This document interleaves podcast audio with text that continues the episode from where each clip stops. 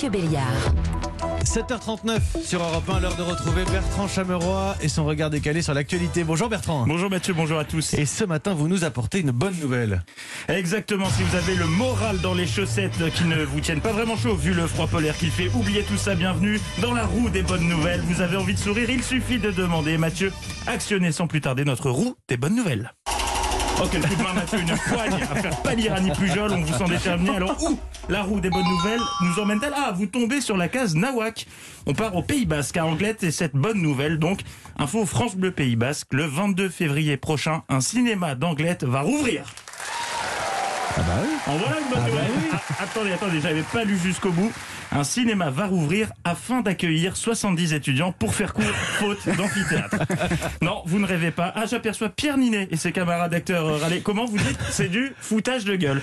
Bah, ça, c'est bien la France. hein. Jamais content. hein. Ça fait des mois que le cinéma français gueule parce que les salles sont fermées. On en rouvre à Anglette et vous êtes chonchon. C'est dingue, ça. Calmez-vous. Hein.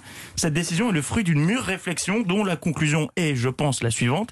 Concernant les contaminations, ce ne sont pas les salles de ciné le problème, mais les films projetés. Bah oui, sinon on n'organiserait pas de cours à l'intérieur, réfléchissez un peu.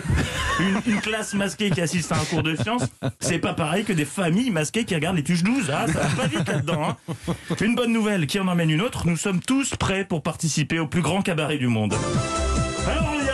Ils sont géniaux, c'est les Français. Ils sont 67 millions et ils font un truc hyper impressionnant. Ils marchent sur la tête. Eh, c'est pas évident, pourtant ça fait des mois qu'ils tiennent. Putain, ils sont géniaux. Ainsi s'achève notre roue des bonnes Ah oui. nouvelles.